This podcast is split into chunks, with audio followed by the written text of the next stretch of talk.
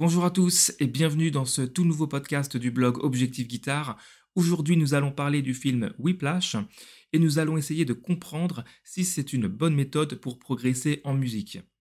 Alors, bien que ce film met en lumière euh, un batteur, c'est l'histoire d'un batteur, euh, il ne sera pas question de batterie dans ce podcast, mais de méthodologie. Méthodologie que l'on peut appliquer en batterie, mais aussi en guitare, en piano, en tout ce que vous voulez. Donc, je vais vous donner mon point de vue sur la question.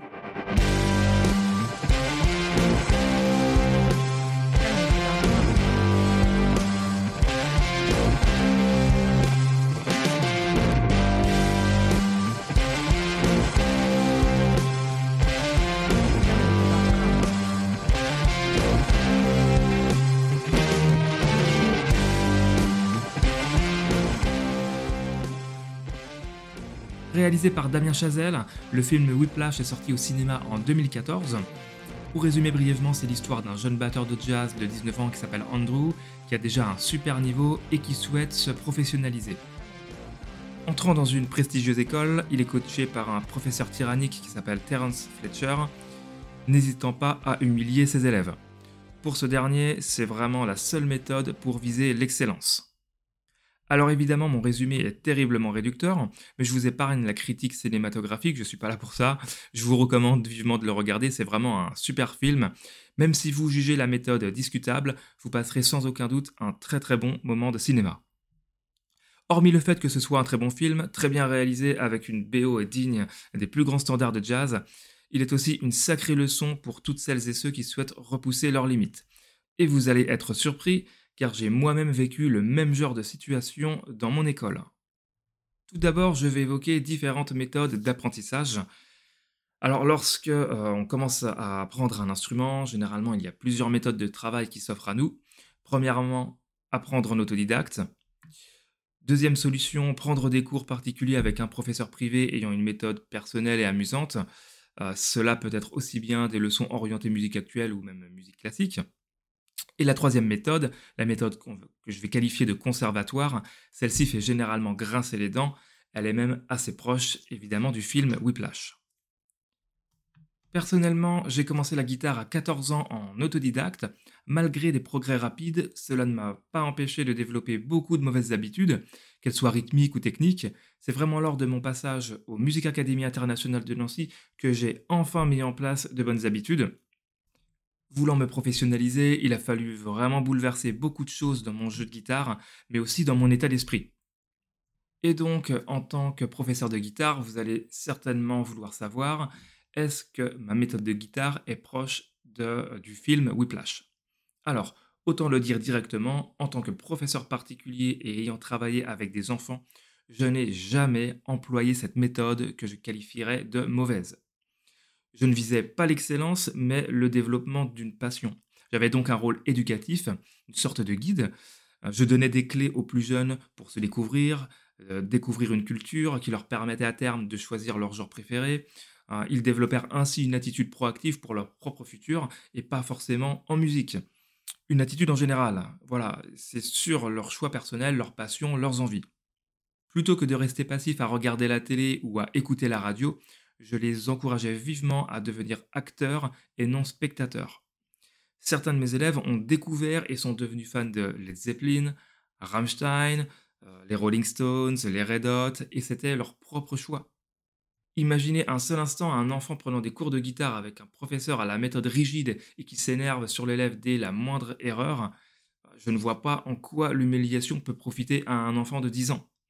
Voilà, c'est pas la meilleure manière de forcer ce dernier à trouver sa voie et à s'épanouir. Il s'agit donc de la méthode Whiplash, la méthode conservatoire, qui est terriblement désastreuse pour une majorité des aspirants musiciens. Le conservatoire vise l'excellence dès le plus jeune âge. Possédant un échantillon tellement important d'élèves, ils peuvent en sacrifier 90% via une méthode tyrannique au profit de 10% d'élèves excellents qui deviendront des élites.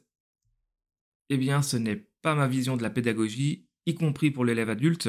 Son intérêt n'est pas de jouer à Bercy, euh, mais c'est vraiment de s'éclater chez lui en jouant des solos de Metallica ou des Guns.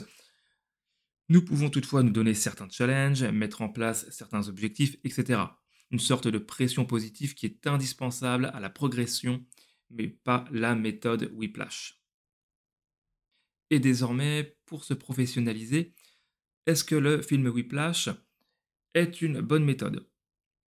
Alors vous l'aurez compris, je trouve que cette méthode est très mauvaise pour véhiculer la passion aux enfants et même aux adultes. Je l'ai évoqué juste avant. Je ne serai pas du même avis en ce qui concerne la professionnalisation. Pourquoi? Tout simplement parce que sur le terrain, en tournée, en situation, vous avez besoin d'être excellent. Vous devez avoir les bonnes réactions, la bonne attitude. C'est ce qui fait de vous un bon musicien et pas uniquement la vélocité ou la technique. Personnellement, j'ai fait face à des situations tellement abracadabrantesques dans ma carrière de musicien, aussi petite soit-elle, que je suis vraiment content d'avoir eu un coach similaire à ce qu'on voit dans le film Whiplash. Sans doute que je n'aurais jamais eu l'opportunité de vivre cette vie de musicien les situations hallucinantes qui m'ont demandé efficacité, réactivité et excellence, j'en ai eu des centaines. Et donc je vais vous raconter comment je suis passé de timide et introverti à confiant et déterminé. À 19 ans, exactement comme dans le film Whiplash, j'ai décidé d'arrêter mes études pour devenir musicien.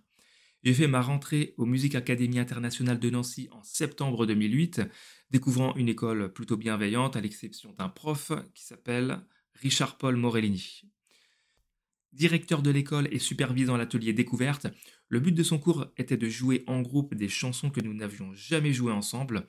Guitaristes, bassistes, batteurs et chanteurs étaient donc tous réunis pour cet atelier. Il y avait une chanson par cours, une fois par semaine. Celle-ci était totalement réarrangée cinq minutes avant de la mettre en place tous ensemble.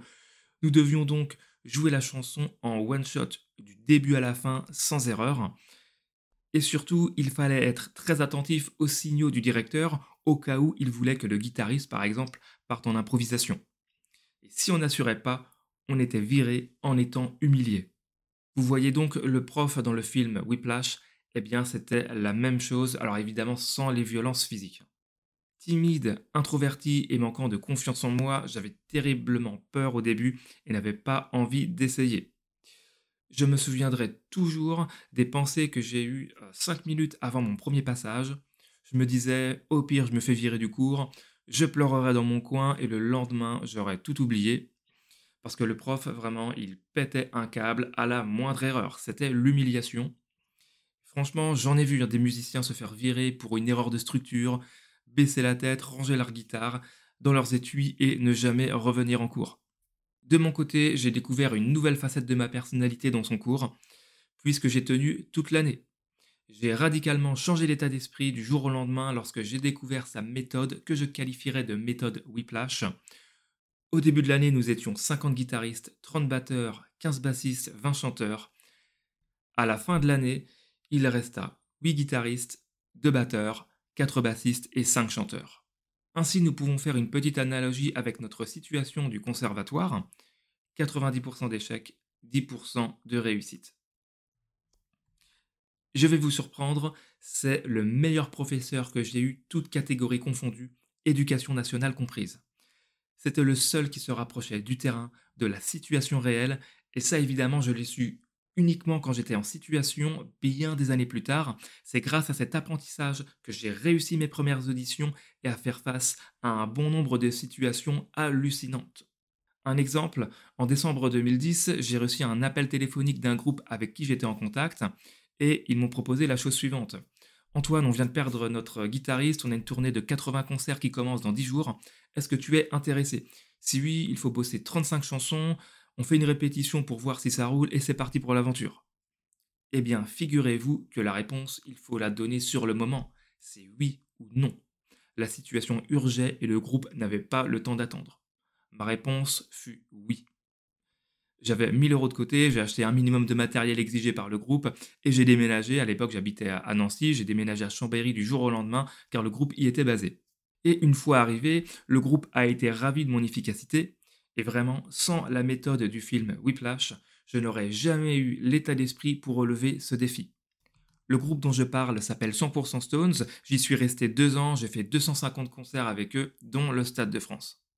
Alors attention, je ne dis pas qu'il faut prendre des risques démesurés, hein, il y a une différence entre sauter d'un banc et se jeter du 17e étage d'un immeuble. Hein. Mais si vous sentez que vous pouvez le faire et que vous êtes sûr à 100%, faites-le. Hein, le milieu de la musique est réputé pour être un milieu cool. Si vous êtes cool, vous êtes mort. C'est un environnement qui requiert deux fois plus de rigueur qu'un métier normal. Deuxième exemple de situation un petit peu abracadabrantesque. En juin 2016, je me retrouve à jouer avec un artiste sur la scène principale du festival Garo Rock. Euh, lors d'une chanson, l'artiste que j'accompagnais à ce moment m'a demandé de faire un solo, alors pas du tout prévu. Certainement qu'il aimait l'ambiance et il avait envie d'un solo de guitare sur le moment, et, euh, ce qui était parfaitement compréhensible hein, d'ailleurs. Eh bien, j'ai eu une mesure, donc à peine 2-3 secondes, pour appuyer sur mes pédales, aller en plein milieu de la scène et faire un solo de guitare que je n'avais absolument pas préparé et il y avait 50 000 personnes. Solo qui s'est avéré d'ailleurs désastreux à mon sens car je suis parti euh, sur une gamme pentatonique de do mineur alors que le morceau était en sol mineur. Enfin bref, c'était vraiment pas terrible, mais il fallait le faire. Et bien sûr, avec le sourire et l'attitude, comme si de rien n'était. Et franchement, des exemples comme ça, j'en ai énormément, mais je pense que vous visualisez très bien où je veux en venir. Et donc, je vais conclure euh, de la manière suivante. Donc, finalement, la méthode du film Whiplash, c'est un petit peu selon les ambitions de chacun. Voilà, j'ai relevé les forces et les faiblesses de cette méthode je ne suis pas un partisan absolu. Hein. Elle dépend uniquement de la situation et des ambitions de chacun. J'ai argumenté fortement en faveur de cette méthode dans le but de la professionnalisation car on peut la penser mauvaise à court terme. C'est logique, les effets directs sont visibles, c'est facile de la juger. Pourtant, nous réalisons combien elle est source d'apprentissage sur le long terme quand on vit les choses en réel. Mais c'est beaucoup plus compliqué de le savoir, seul le temps le confirme. Alors attention, hein, je ne dis pas que c'est bien, c'est juste que l'environnement du terrain est comme ça et que la méthode Whiplash est utile quand on fait face à l'incertitude fortement aléatoire de certaines situations, comme dans le cas de mes deux exemples. Et ce n'est aucunement la seule méthode, chaque musicien a son propre avis et crée son propre chemin. En tout cas, dans mon cas très personnel, cela a été très utile. Donc je rappelle, lorsque vous passez une audition, vous n'avez pas de seconde chance. Quand un artiste vous demande un solo pas prévu devant 50 000 personnes, pas de seconde chance. Vous vous retrouvez jouer en Espagne devant 30 000 personnes, vous avez 30 minutes pour faire vos réglages car le régisseur l'a décidé ainsi, la communication avec l'ingénieur du son quasi impossible car il parle espagnol et que vous commencez le concert en n'entendant ni votre guitare ni la batterie, vous n'avez pas de seconde chance. Un seul mot, jouer. Voilà, donc merci à vous d'avoir écouté ce podcast. N'hésitez pas à vous rendre sur le blog objectif-guitare.com et je vous donne donc rendez-vous très bientôt pour un nouvel épisode.